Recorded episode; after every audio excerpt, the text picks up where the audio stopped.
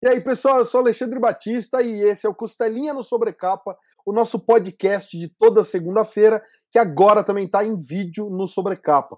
Então, quero dizer para você que se você está ouvindo nas plataformas de streaming, como Deezer, Castbox, iTunes e Spotify, Lá no YouTube a gente tem também o vídeo dessa conversa. E se você está aqui no YouTube, mas vai sair de casa, quer continuar ouvindo, não quer perder, mas não quer ficar segurando o celular na mão, entra em alguma plataforma de streaming que tem o podcast só em áudio por lá. E, obviamente, antes de eu chamar aqui o meu parceiro de podcast, quero convidar vocês também para dar uma olhada em ultimatodobacon.com, que é o nosso site. O Sobrecapa e o Ultimato do Bacon são uma coisa só. Então dá uma olhadinha lá nas reviews, resenhas, matérias, entrevistas e muito mais que tem lá no site. E aí é o seguinte, quero chamar hoje, não é o Rubro Negro, não é o Lucas Souza, hoje está comigo aqui o senhor João Pedro Maia.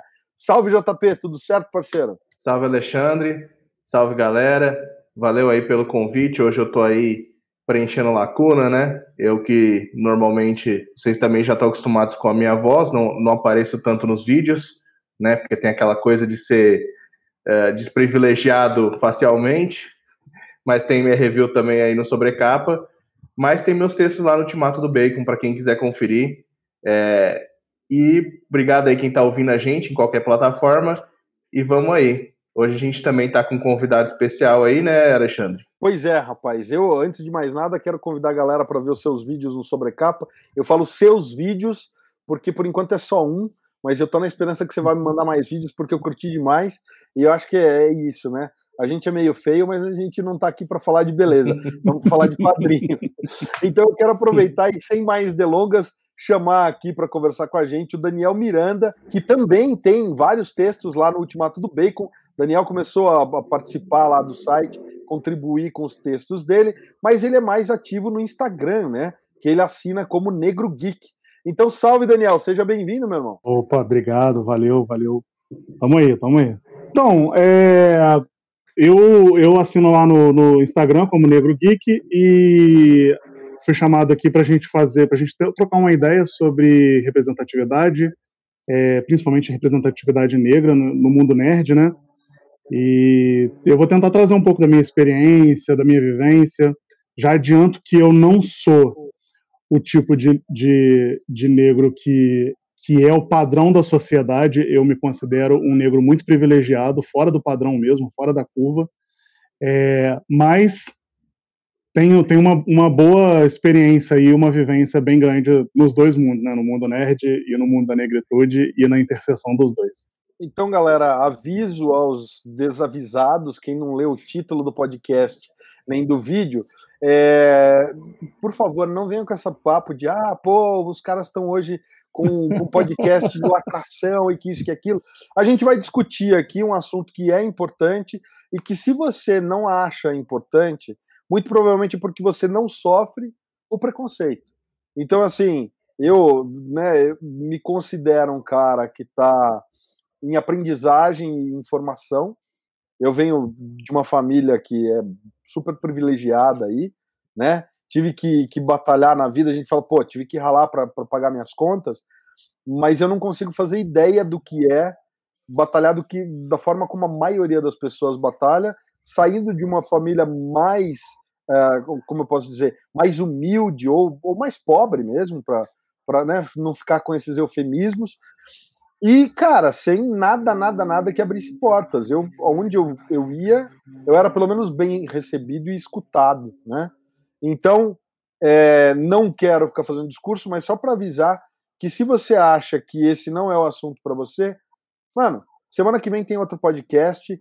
A gente aqui já fez resenha de Destro do Luciano Cunha e a gente já conversou com gente que é super de esquerda. Então, JP, vou parar de falar, vou deixar a primeira pergunta na tua mão.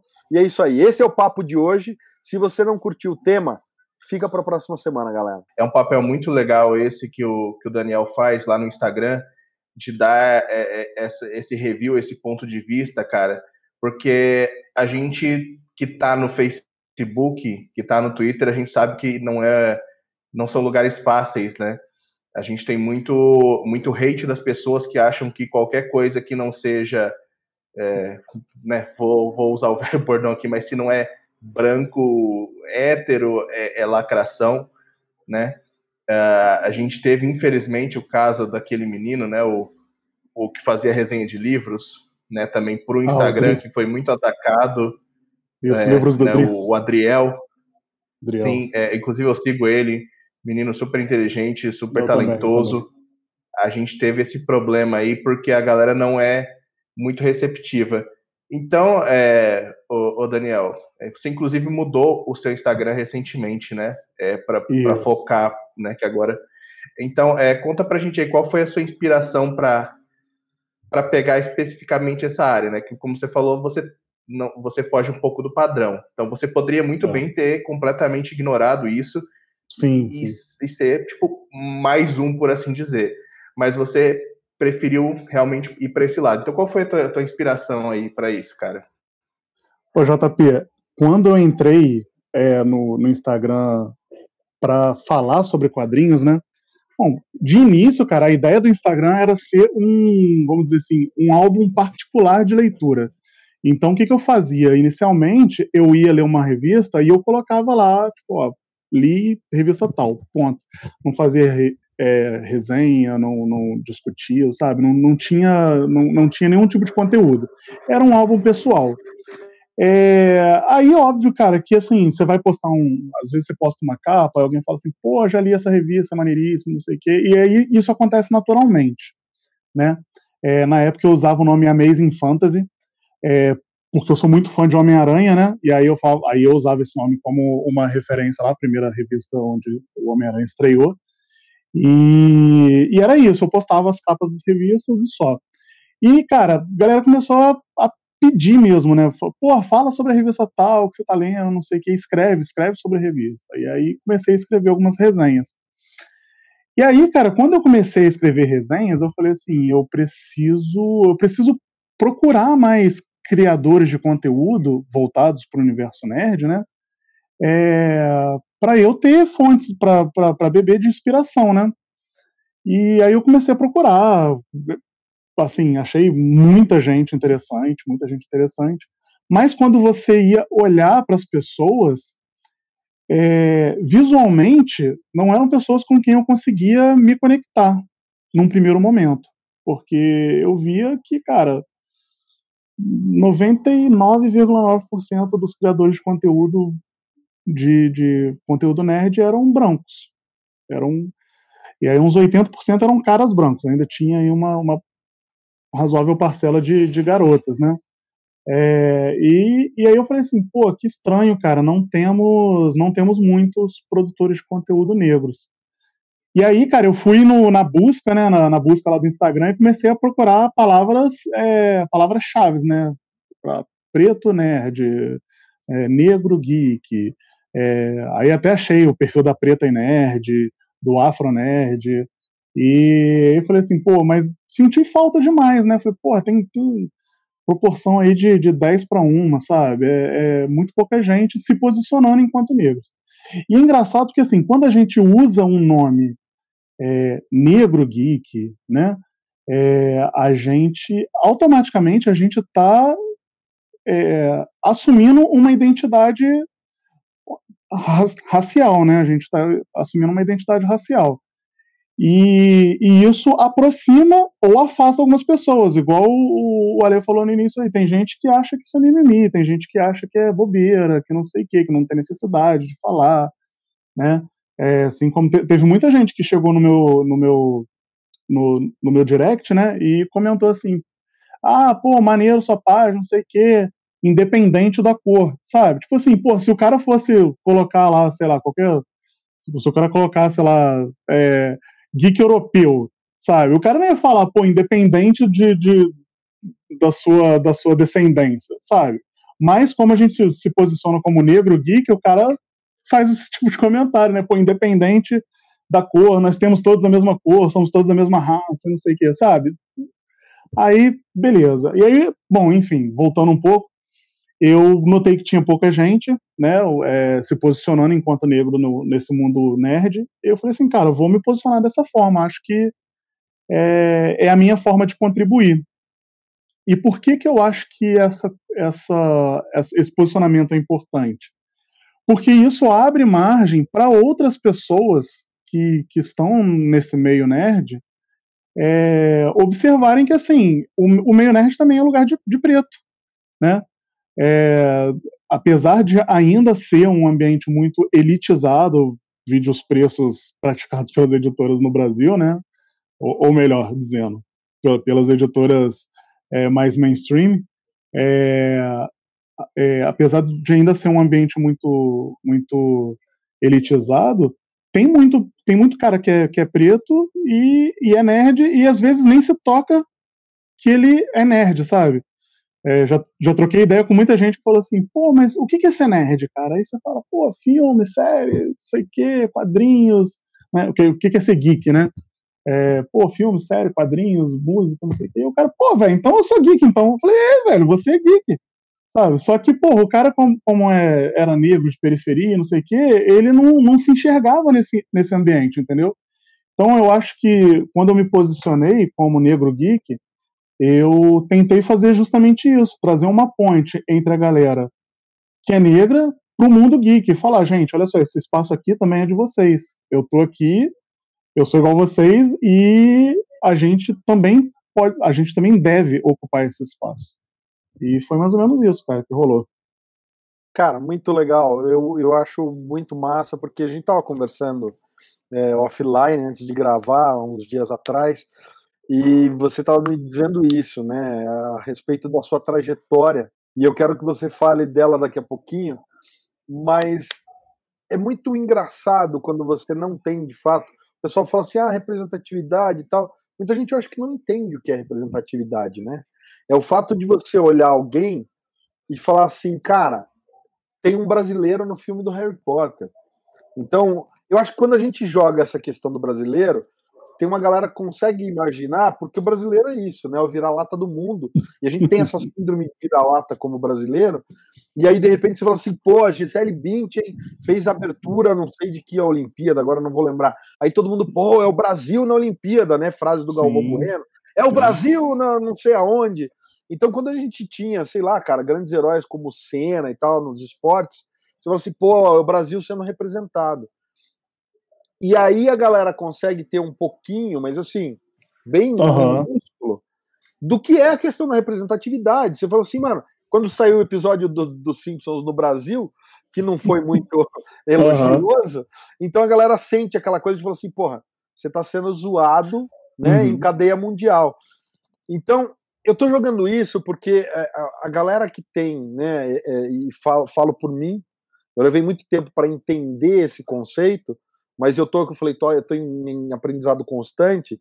É difícil pro tal do branco, cis, hétero, se colocar nesse lugar, entendeu? E entender que você sofre o preconceito, você não tem moldes, você não tem ídolos, entendeu? Você cita aí uma meia dúzia, por quê?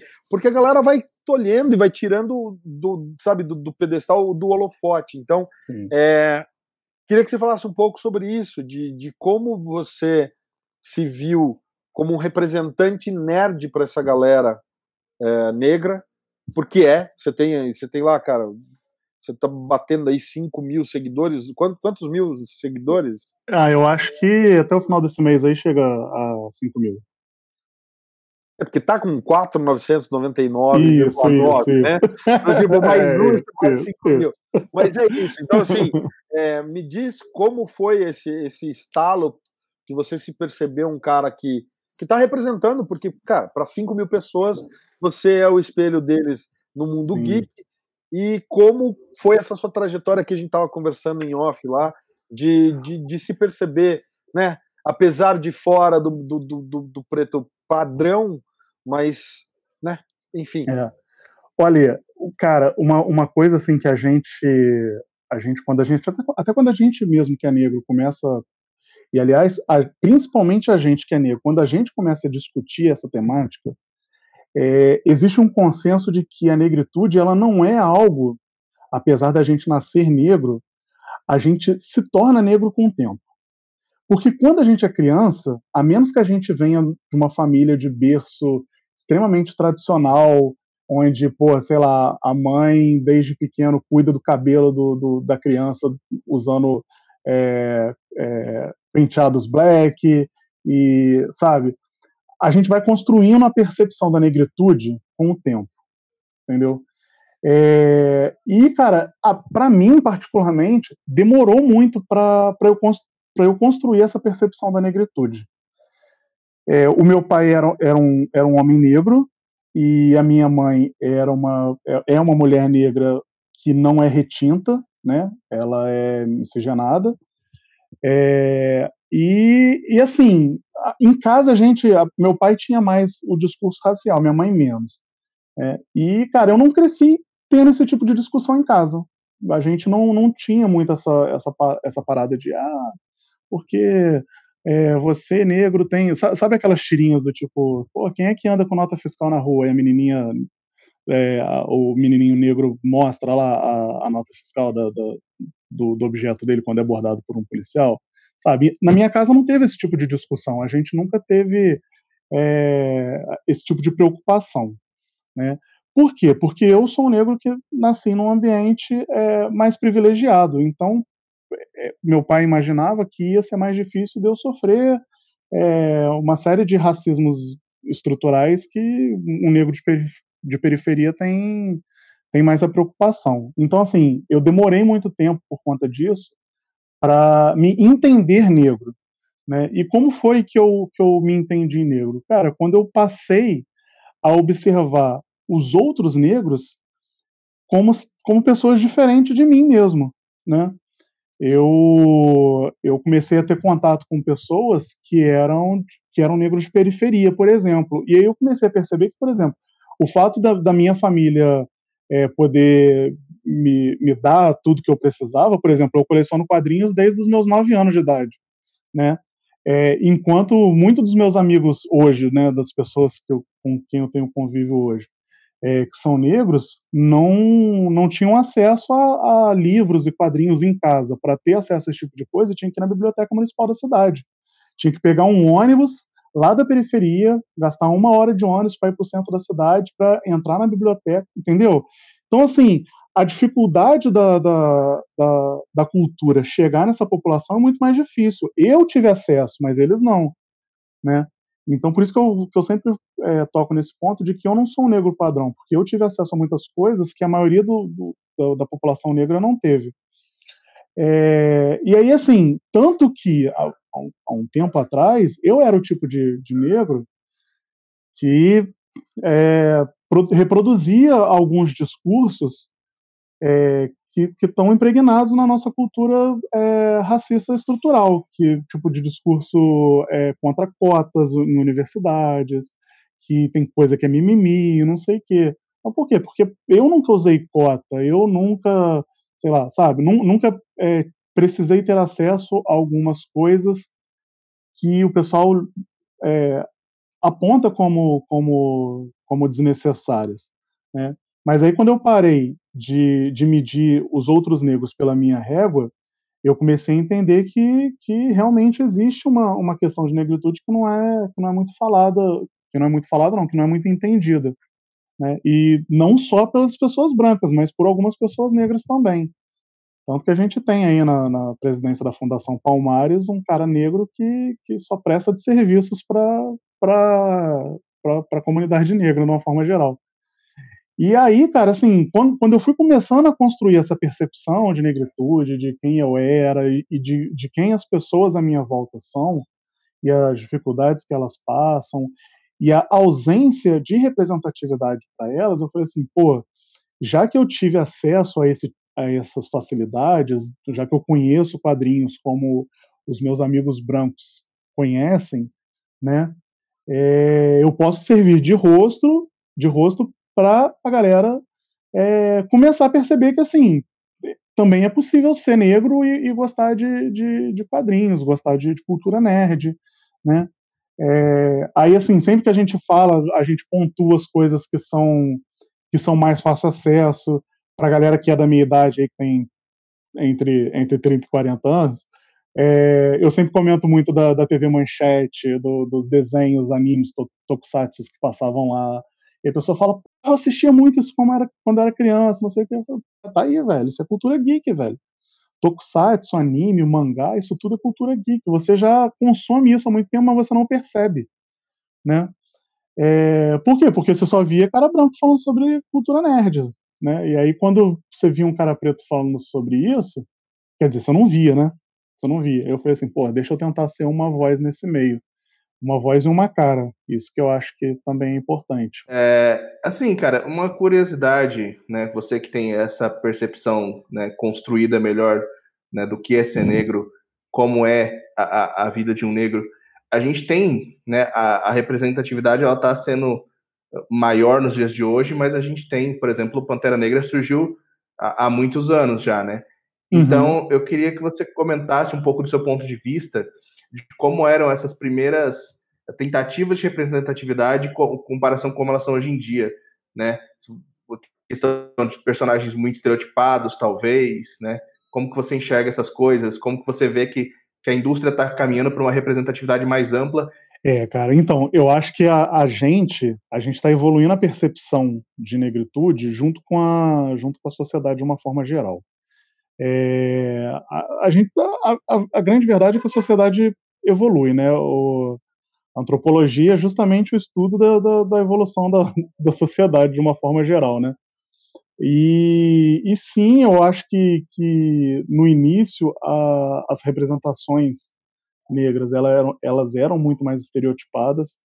É, você vê, o Pantera Negra, aí vamos pegar o Pantera Negra, por exemplo é, foi um dos primeiros heróis negros a, a ter maior destaque, né?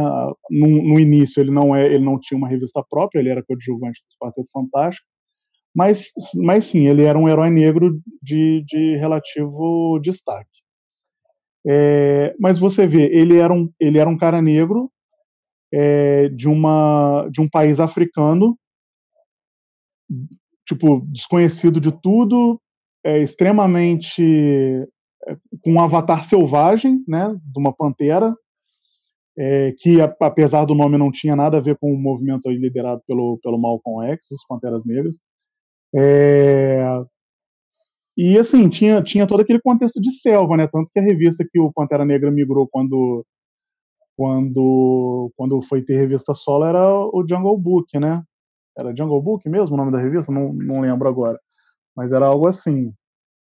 É, e, e aí tinha, é, tem, tinha toda essa questão estereotipada, né? Do, do único negro que, que tinha espaço era um, era um semi-selvagem. A verdade era essa, porque no início também o Pantera Negra não tinha tanto é, essa percepção, apesar de já estar tá lá falando que ele era, que ele era nobre e tudo mais, é, é, ainda era um negócio muito, é, muito tímido.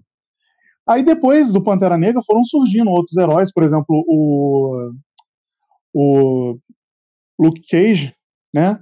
Que ele veio do, do movimento do Black Exploitation, é, que também era um negro de um bairro de um bairro dos Estados Unidos que era um bairro predominantemente negro, né? Que era o Harley.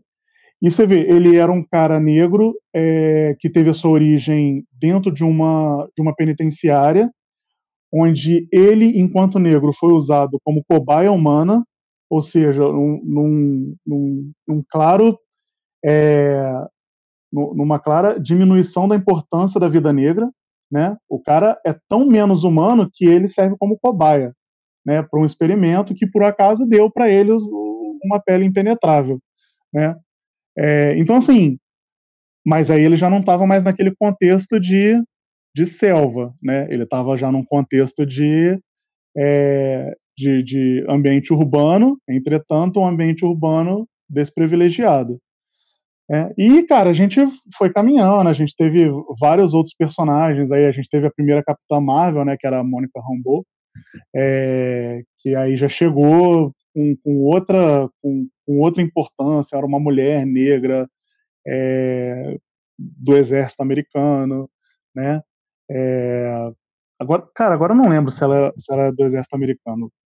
Acho que, acho que não. Acho que o nome Capitã Marvel era só, era só patente de, de, de super-herói, né? É, quem era capitã era só a outra mesmo. É, mas enfim, a gente tinha a Mônica Rambeau, que, que era uma mulher negra, us, usava né, um black power poderoso, É, a gente foi tendo outros personagens até, obviamente, evoluir aí para um, um Miles Morales da vida, por exemplo.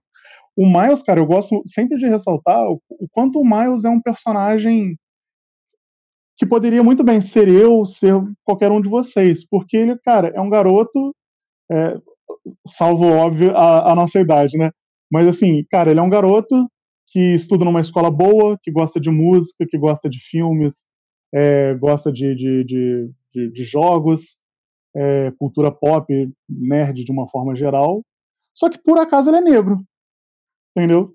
Por acaso ele é negro, não é um negócio. Óbvio que depois você lendo a, a, a, revista, ah, ele gosta de música. Que tipo de música ele gosta? Ele gosta de hip hop, que é uma música mais, é, mais voltada para o público negro, né? É, que, tem, que tem mais aceitação, tem mais penetração na, na, na comunidade negra. Mas o, o Miles Morales, numa forma geral, cara, ele é um, um jovem comum, só que ele é negro, entendeu? E a gente teve esse, essa, essa caminhada toda, passando por, por por vários estereótipos, alguns bem trabalhados, alguns envelheceram bem. Por exemplo, o Pantera Negra, eu acho que é um personagem que, que envelheceu bem. Ele traz, ele trouxe novas camadas de entendimento para ele, principalmente por conta do filme, sim, mas acho que desde 2000 e desde os anos 2000 ali a gente naquela fase pré-casamento do Pantera com a, com a, Tempestade, a gente tem um, um trabalho mais de mais qualidade com Pantera Negra, né? É... Mas você vê que ainda é um personagem que tem muito pouco espaço. Uma das revistas mais vendidas nos Estados Unidos na, na, na, nas últimas vendagens era do Pantera Negra e foi cancelada. Por quê? Não sabemos. Eu quero aproveitar e continuar então falando de quadrinhos, é, justamente por conta disso. Você falou, mas até agora nenhum dos exemplos citados foi da DC. Queria te perguntar o que você achou da fase do aço no Renascimento, né? Da fase. Porque é isso, né? Eu queria, eu queria realmente te perguntar é, se você acha que na DC Comics a gente tem, tem, inclusive convidar a galera, tá aqui em cima eu vou colocar o, o link para a matéria do Daniel de 20 super-heróis negros que você precisa conhecer. Tem, obviamente, uns ali que são da DC, mas eu queria te perguntar: você acha que a DC tem algum super-herói negro que seja de fato relevante e que não seja só do tipo assim, tá pela cota ali, a galera criou e pôs, tirando obviamente o aço, porque né, a, uhum. a, a galera tinha realmente, eu acho que desenvolvia alguma coisa, mas também, depois de um, de um certo tanto de tempo, tiraram de linha, tiraram de, uhum. de circulação, enfim, discorra sobre isso, Daniel. Olha, então, é, eu já começo falando assim, eu sou Marvete doente, né? Doente mesmo. Leio é, a, minha, a, a, primeira. Eu comecei lendo quadrinhos quando meu pai me deu de presente, criança mesmo, uns, uns 10 anos mais ou menos. Ele me deu uma assinatura de revistas em quadrinhos. Na época, quem, quem publicava Marvel e DC no Brasil era Abril, é, meus pais assinavam a Veja, né? E aí vinha no encarte da Veja vinha umas propagandazinhas da, das assinaturas. Eu peguei para meu pai falou: "Ah, vou te dar uma assinatura de revista, escolhe aí". Eu olhei, a Marvel tinha seis revistas, a DC tinha cinco. Eu fui no, no quantitativo. Aí eu peguei Marvel. E, cara, mas assim, não me arrependo não. Desde então, eu sou Marvete doente. Mas, obviamente que no, no, no percorrer da, da vida, eu passei a adquirir e ler também coisas da DC, mas eu confesso que em muito menor volume. É, quando eu comecei a ler revistas em quadrinhos da DC, era aquela fase do, do Mark Wade da, na Liga da Justiça. Foi publicado aqui no Brasil na, na revista Melhores do Mundo. E logo, assim, logo no iníciozinho da fase que eu comecei a ler, o Aço virou um dos membros da Liga da Justiça e era o único membro negro da Liga da Justiça. E na época, isso estava inconsciente na minha cabeça. Não era um negócio consciente, tipo, pô, maneiro, a Liga da Justiça tem um personagem negro. Mas era o personagem que eu mais gostava na revista e eu não entendi o porquê. Bizarro. É, pô, tinha Lanterna Verde, que era maneiríssimo, tinha o Flash do Wally West, que era super, super engraçado, tinha várias tiradas maneiras. Tinha o Aquaman com arpão no, no braço, que era super descolado também, com visual super da hora. Mas o personagem que eu mais gostava era o Aço. Toda aquela armadura, parafernália dele, aquele, aquela marreta, achava sensacional. Nessa época também, aí para envergonhar um pouco a história do Aço, lançaram um filme do Shaquille O'Neal com com o Aço, é, um filme do Aço estrelado pelo Shaquille O'Neal, né? Que era um filme bizonho, terrível, é, mas, cara, foi um dos primeiros filmes de super-herói negro a serem, a serem trazidos para as telas. É, e assim, eu acho, cara, que a DC ela tem, ela tem, é, tem tentado trazer mais representatividade para o universo dela. É, recentemente eu li Naomi, que eu acho que eu acho que é um quadrinho muito bacana, muito bacana mesmo. É, ela basicamente pega ali a, a tudo que fez o, o Super-Homem, né, eu sou da época do Super-Homem, o Superman. É, ela pega tudo, tudo aquilo que fez o Superman ser um personagem super amado e tudo mais, e trouxe para uma garota negra como protagonista, né? Era uma menina que veio de outra, de outra, né, de um mundo que estava colapsando e aí caiu na Terra, foi adotado por um casal e foi criada como sendo uma pessoa né, normal, terráquea, é, até descobrir que não era. É, então, assim, eu acho que, que esse é um dos casos que a DC tem, tem feito um, um bom trabalho, que eu não acho que é só para não é só por cota, sabe? Inclusive a Naomi foi foi escrita é, foi criada pelo pelo Brian Michael Bendis, que é o mesmo cara que criou o, o, o Homem-Aranha Miles Morales, né? E, e aí às vezes o pessoal fala assim comigo, pô, mas o, o Brian Michael Bendis é um cara branco, por que, que a galera coloca o cara para escrever histórias de, de, representatividade, assim, com, com algum cunho de representatividade e tudo mais. Mas eu acho que, que, é legal também a galera saber que, assim, o, o Brian Michael Bendis, ele é, ele é pai de duas garotas, duas crianças adotivas, é, uma é uma afro-americana e outra, se eu não me engano, ela é da Etiópia, salvo engano, mas ela é de uma nação africana, é, que eu acho que é Etiópia. É, e, cara, eu achei super pertinente ele escrever uma história de uma família branca que adota uma garota negra, né? com, com ali as questões de superpoderes e tudo mais que são facilmente é, colocados em paralelo com, com o Homem de Aço. É, no, no, quadrinho da, da, Justiça Jovem, agora, se eu não me engano, também tem é, uma lanterna verde ou, ou algo próximo a uma lanterna verde, uma criança lanterna verde, né? que é uma, que é uma criança negra. É, que, cara, eu acho que assim, eles, eles entram um pouco como cota, mas se tornam pertinentes de qualquer forma, né? É, é um ponto ali pra, de gancho para uma criança que estiver lendo se sentir representada. Né? Naquele quadrinho do naquele quadrinho do, do Minha Querida Liga da Justiça, que é claramente voltado para o público infantil, a gente também tem lá toda a Liga da Justiça e o Lanterna Verde, que é, que é, é retratado ali, ele, é, ele não é um cara branco, né? Então, é, eu acho que tudo isso é, engrandece o, e, e pluraliza o, o, o, produto final, são os quadrinhos para a galera, para o mainstream. Porque a gente tem muita gente que reclama do que eles chamam uhum. da, da, tal lacração. Aí eu vou, uhum. Vou te dar alguns exemplos, eu queria ver a, uhum. a, sua análise sobre eles. Por exemplo, você já citou aí o Miles Morales, uhum. que foi um personagem uhum. de legado, que começou lá no universo Ultimate, mas que no, universo Marvel regular tá, tá super de boa. Aí você tem também, uhum. por exemplo, a, a Riri Williams, que foi criada para substituir o Stark, mas tipo, uhum. Apesar de corrida e tal, foi uma, uma substituição natural, por assim dizer. Uhum. Quando você tinha o desenho animado da Liga da Justiça, você tinha uhum. ali, né, optaram pelo John Stewart, que também já era um personagem muito estabelecido em uhum. favor do, do Hal Jordan. Só que uhum. a DC, parece que ela tenta, é, realmente tenta lacrar ali o mais rápido possível. Você tem, por exemplo, você citou que é né, como se divertia com o Oli, aí quando esteve no 952 eles apagaram o Oli que estava no imaginário já de muito, muita gente, muito fã antigo, e substituíram pelo Oli Negro, né? Uhum. Que já era um personagem que é, é, agora tá lidando com os dois. mas na época foi muito uma jogada assim.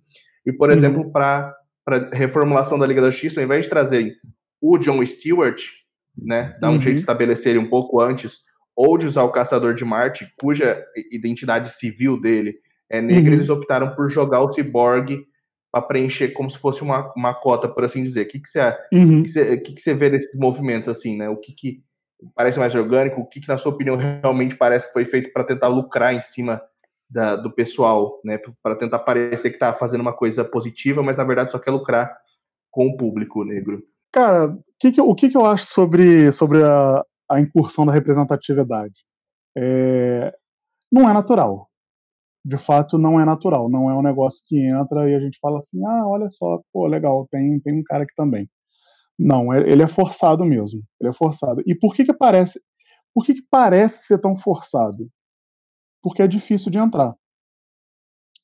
Eu acho que se fosse, se fosse, se tivesse um espaço mais, vamos dizer assim, se a gente tivesse uma quantidade parecida de heróis negros e heróis brancos, isso ia ser mais natural mesmo, né? Porque na hora de você escolher os personagens, você ia pensar um aqui, um ali, e, e, e você ia ter naturalmente é, uma equipe diversa. Mas o panteão dos heróis não é nativamente diverso. Então, qualquer tentativa de, de, de inclusão de diversidade, ele vai parecer forçado, eu acho que ele efetivamente é forçado. Né? Agora, os roteiristas eles, eles, têm, eles têm como fazer isso se tornar mais sutil. É, por exemplo, no, no caso lá do, do Miles Morales, pô, ele está super bem é, inserido no, no universo Marvel, mas a gente precisa lembrar que ele começou como um Homem-Aranha alternativo, um universo alternativo. Né? Ele não teve espaço logo de cara no universo tradicional. Ele começou lá no alternativo, foi ganhando popularidade e aí, quando puderam, trouxeram ele para o universo tradicional. O próprio Nick Fury, que também era um, também era um personagem branco inicialmente, né? Teve toda ali uma história de desconstrução, trouxeram um filho afro-americano do, do Nick Fury original, que a gente já conhecia, né? Teve uma construção ali.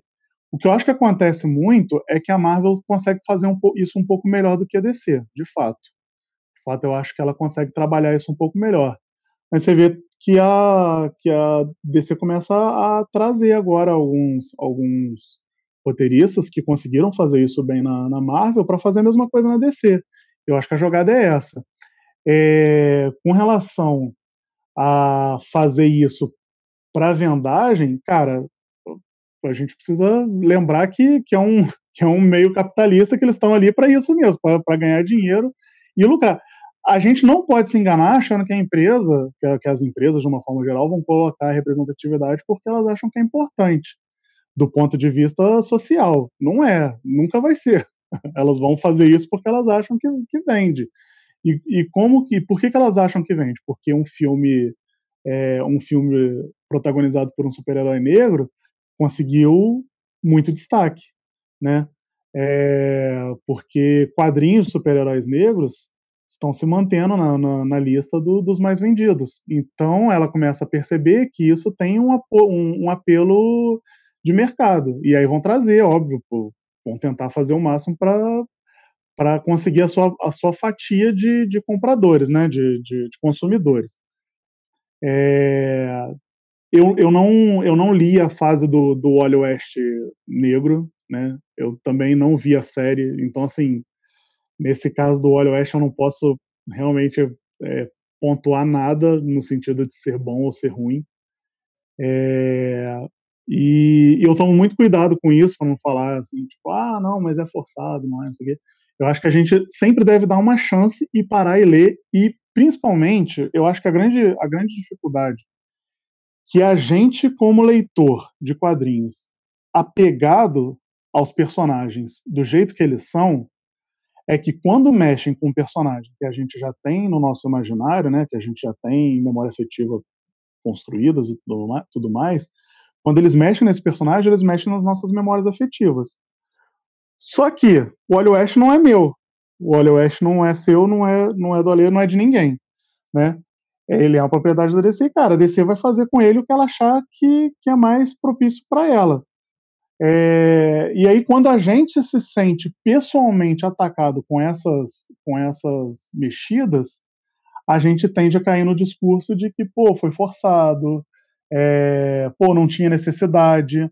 Eu mesmo, eu, eu lembro que eu falei é, isso com relação ao, ao Tocha Humana do Michael B. Jordan. Eu falei, cara, por que, velho? Por que que pegaram Tocha Humana, o John Storm, colocaram um cara negro pra fazer o, o personagem, cara? Não, na minha cabeça não fez o menor sentido.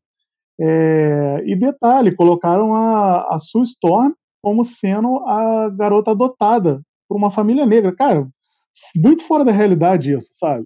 Então, assim, é um caso que eu acho que foi mal trabalhado. E aconteceu, né? É, eu acho que não deveriam ter feito? Não, não acho. Eu acho que eles deviam ter mantido sim. Não... Depois que você assiste aquele filme do Quarteto Fantástico, você percebe que isso, de longe, é o menor dos problemas do filme, né? Mas é, não, não acho que isso tenha sido um problema, não. Você colocar o Randall do Idris Elba no filme do, do Thor, né, um panteão de deuses nórdicos, um deus negro lá no meio. Cara, deuses não existem, né, velho? Até onde a gente sabe, né, os deuses nórdicos não existem. Então, cara, que diferença faz o cara ser negro, o cara ser ruivo, o cara ser louro, o cara ser asiático, né? É, ninguém questiona isso, mas questiona o cara negro. Então, eu acho que a gente sempre deve fazer esse questionamento. Ainda com relação ao Thor, é, eu lembro que, que quando saiu a revista da, da Jane Foster como Thor, né, o pessoal falava, pô, transformaram o Thor em mulher, cara, pra quê? Não sei o quê. Aí eu perguntei, pô, mas você já leu? Não. Eu falei, pô, então, cara, lê primeiro, velho, a história é maneira, sabe? Então, assim, eu sempre reforço que, cara, é, vamos, vamos tentar ler e, e às vezes entender que, pô, às vezes, cara, a gente lê uma história e aquela história não funciona, mas não funciona pra gente, né? É, Capitã Marvel, por exemplo, é uma história que não funciona para mim, mas eu não falo que a história é ruim porque ela não falou comigo. Talvez eu não fosse o público-alvo daquela história mesmo, né? E, e, e, o público nerd tem essa dificuldade às vezes. Ele acha que por ser de super-herói, por ser é, um panteão da Marvel, da DC, não sei o que, pô, tem, obrigatoriamente tem que falar para ele. Não tem, cara, não tem. Até porque dentro do, dos o, os quadrinhos de super-heróis não é um gênero fechado, né? Você tem histórias de terror, você tem histórias sci-fi, você tem histórias é, adultas, você tem, enfim, uma infinidade de, de, de tipos de histórias e, e, dentro delas cabe uma, infin, uma outra infinidade de abordagens. Então, eu acho que tudo é válido desde que bem feito. Para a gente encerrar, eu queria que você me explicasse uma coisa. Uhum. Por que, que a DC decidiu fazer o Batman do futuro e botaram o Terry McGuinness, cara, que era um cara que ninguém sabia quem era, né? Uhum. E virou o que virou, porque todo mundo ama Batman do futuro a ponto de estarem fazendo petição para botar o Michael Keaton como o Bruce Wayne de um filme do Batman do futuro. Tem gente né, na internet, você vai no Reddit, tem um monte de gente que defende essa ideia. E aí, apoio, a, hora apoio. que, a hora que eu boto o Timothy Fox de, de, de, Batman, no Future State, que nada mais é né, do que um uhum. Batman do futuro, daí é um problema, porque, pô, tem o, Dick, tem o Tim, tem o Jason, tem o Damian, tem uma lista de Robins na fila. Por que, que foram pôr um negro no lugar do Batman? E o Terry está lá, ninguém sabe de onde vai vir o Terry né? No universo canônico eu nunca ouvi falar o nome dele, mas aí ninguém reclama do Batman do futuro. Me explica isso, Daniel. Cara, é. Acho que não tem um jeito bonito de falar isso, mas é um pouco de racismo, velho. é... Eu fico lembrando. Vamos fazer um paralelo aqui com, com o Batman da queda do morcego. O John Paul Valley, né? Era um cara loiro. Teve, teve, essa, teve esse questionamento, sim do, do por que, que o, o, o, Dick Grayson não, não foi escolhido como Batman e tudo mais. Mas tá aí, o cara caiu, é, não, não, não, foi, não foi hateado assim nesse nível pelos, pelos fãs. Eu acho que entra um pouco, aí volta um pouco naquele, naquilo que eu comentei, né? É, quando a gente mexe com, com a memória afetiva da gente, é muito mais fácil a gente aceitar um Batman branco, qualquer que seja ele, né? Seja o, seja o Dick, seja o, o, o Tim Drake, porque a parte de baixo da máscara ali vai mostrar o queixo, vai mostrar a etnia do cara. Então pode ser qualquer um. Quando eu comecei a ler Batman, o Batman da vez era justamente o, o, o Dick Grayson. Ele e o Tim Drake como Robin. Né, pós, pós queda do morcego ali, naquele período que, que o Batman dá uma, dá uma, uma pausa na carreira dele. Só que isso era muito fácil de aceitar, né, cara? Eu, eu li aqueles quadrinhos na época é, e, e, demorou um pouco para entender que aquele Batman ali não era o Bruce Wayne, né, que eu conhecia do, do filme e tudo mais, era outro. Então, assim, choca muito mais quando colocam um personagem negro, né? É, chocam muito mais, por exemplo, quando você troca o, o Homem-Aranha pelo Miles Morales, mas não, não chocou tanto quando você substituiu pelo Ben Reilly, né? Nesse sentido, assim eu tô dando, eu tô dando exemplos dos anos 90 para a gente mostrar, porque antigamente essas substituições também aconteciam, só que eram pessoas brancas que, que assumiam o legado, né? Hoje em dia não, hoje em dia como eles entendem a importância da diversidade, eles estão trazendo isso mais à tona, né? Eles estão eles estão forçando um pouco mais isso, porque a gente sabe que, que é necessário.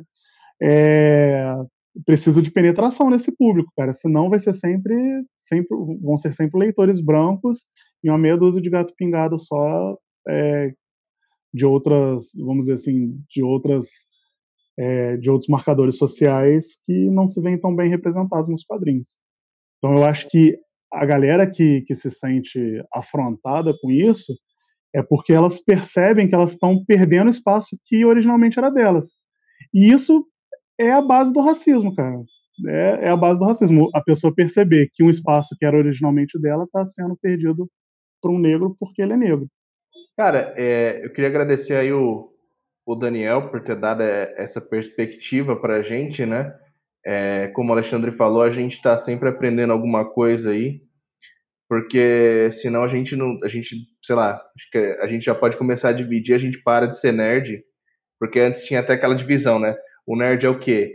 É, é o cara estudioso, é o cara que quer aprender, inclusive tinha muita gente que até uns anos atrás ficava bravo, falava, vai, na minha época nerd tinha que saber de matemática, não era só ler quadrinho, não. Inclusive, uma vez eu esfreguei meu diploma de mestrado na cara de um, falei, eu não sei matemática, mas tá aqui, ó, sou geneticista. é, e então, nerd, tá, tudo bem, nessa visão, é o quê? É alguém que tem sede de conhecimento, tá buscando aprender, e se a gente para e, e quer ver só as coisas do nosso jeito, a gente não vira não é mais nerd, né? A gente é só um, um, um chato de Facebook atrapalhando a paz alheia, né? Exatamente, mano, exatamente. Eu quero aproveitar também e agradecer ao Daniel, não só pelas colaborações que ele dá lá no Ultimato do Bacon sempre, mas por estar hoje aqui conversando com a gente. E deixo aberto, Daniel, para você é, o espaço agora. Eu falo isso para todo mundo que vem para cá, sempre que você quiser participar, o Costelinha é o espaço para você. E deixa uma dica aí pra gente, cara, de alguma HQ que você acha que é, você quer indicar, além da, daquelas que você já indicou lá no Ultimato do Bacon, mas qual seria uma HQ que você acha que, assim, trata do tema com, com sei lá, com maestria, assim, e que seria legal do, do pessoal buscar para ler? Tem alguma que vem na tua cabeça? Enfim, o espaço é seu, de novo. Olha, eu agradeço, agradeço aí o JP também, fui super bem recebido. Tô, eu, tô, eu sou sempre muito abraçado lá no, no, no, Ultimato do Bacon, né, cara? Eu acho que é, um, é uma galera que me abraçou desde. Aliás, desde antes de eu, de eu assinar como Negro Geek, de eu é, me posicionar dessa forma. É, é, um, é um espaço muito bacana, onde tem uma galera muito da hora. Às vezes eu fico até é, me sentindo meio mal porque eu não interajo tanto, às vezes eu só olho o WhatsApp lá eu fico rindo comigo, mas eu não interajo muito com a galera. Mas, assim, é um espaço muito bacana e eu agradeço demais a oportunidade que vocês me dão o espaço que vocês me dão também e o acolhimento. É, eu, assim, como, como considerações finais, cara, eu queria reforçar mais uma vez. Eu não sou, é, tô longe de ser o porta-voz do, do negro no, no mundo geek. Tô longe de ser isso, não sou unanimidade de nada tudo que eu comentei aqui com vocês, cara, é a minha visão, né, da visão que eu tenho até hoje. Vocês falam que o Ale comentou aí que, que ele é um, um ser humano em, em construção, desconstrução. Todos nós somos.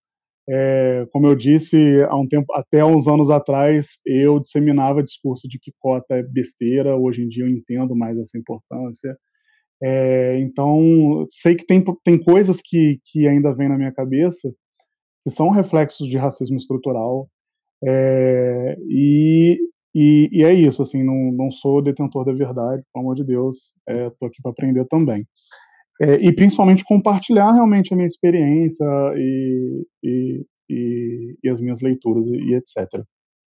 É, cara, fazer uma sugestão de quadrinho é difícil pra né? Mas eu um quadrinho que assim eu, eu vou sugerir, não vou sugerir nada de super-herói hoje. Eu sei que muitas das pessoas que, que chegam no, no mundo nerd vêm por causa de super-heróis. É por isso que é tão importante a gente ter representatividade no, no, no meio mainstream, né, para a gente mostrar que, que quadrinhos é cultura e é cultura para todos, não é cultura só para alguns, né? É, mas, assim, falar de Miles Morales, de Pantera Negra, de Naomi e etc., é, é meio chovendo molhado hoje em dia. Então, o que eu vou recomendar aqui é esses dois quadrinhos aqui, que foram lançados pela editora Nemo, não sei se vai dar para ver aqui, achei, que é A Marcha. É uma biografia do John Lewis, que é aquele congressista americano que faleceu esse ano, foi esse ano, é, de câncer, e, e, ele era um dos braços direitos lá do, do Martin Luther King. Estava é, previsto agora para novembro, infelizmente, quando a pandemia atrasou o terceiro volume da marcha, que encerra a trilogia, né? é, que vai contar a história da Marcha de Selma. Para quem tem interesse em conhecer a história da Marcha de Selma e não quer ficar lendo livros e ter aula de histórias, pega o filme para assistir. Tem um filme chamado Selma, que é muito bom. E, cara, esse quadrinho aqui é maravilhoso, porque ele traz uma perspectiva de, de, da história da luta antirracista que é sensacional, super pertinente. Aliás, no Brasil, acho que qualquer história sobre lutas antirracistas sempre vai ser pertinente, infelizmente. A gente torce muito para que um dia todo esse, todo esse discurso esteja datado, mas por enquanto não é. E enquanto isso, a gente aproveita os quadrinhos numa, numa forma de. É, numa forma de entretenimento, mais um entretenimento educativo. E, cara, é uma história maravilhosa, super recomendo os dois volumes já lançados de A Marcha e fiquem atentos aí para o lançamento do terceiro volume em breve. Legal demais, cara. Eu já deixei anotado aqui, eu com certeza vou correr atrás. E é isso aí, galera. Quero agradecer quem está com a gente até agora, assistindo ou ouvindo. E lembrar que semana que vem tem mais. Toda segunda-feira tem um Costelinha novo, seja no YouTube aqui no Sobrecapa ou nos podcasts nas plataformas de streaming. Durante a semana, a gente tem comparativo e review no Sobrecapa e no site do Ultimato do Bacon. Todo dia tem conteúdo novo, então visita a gente também por lá. Não esquece de dar uma olhada nos outros vídeos do canal, clicar no logo do Sobrecapa para se inscrever se não for inscrito. E até o próximo vídeo, ou podcast, ou o que mais seja por aqui, galera. Valeu!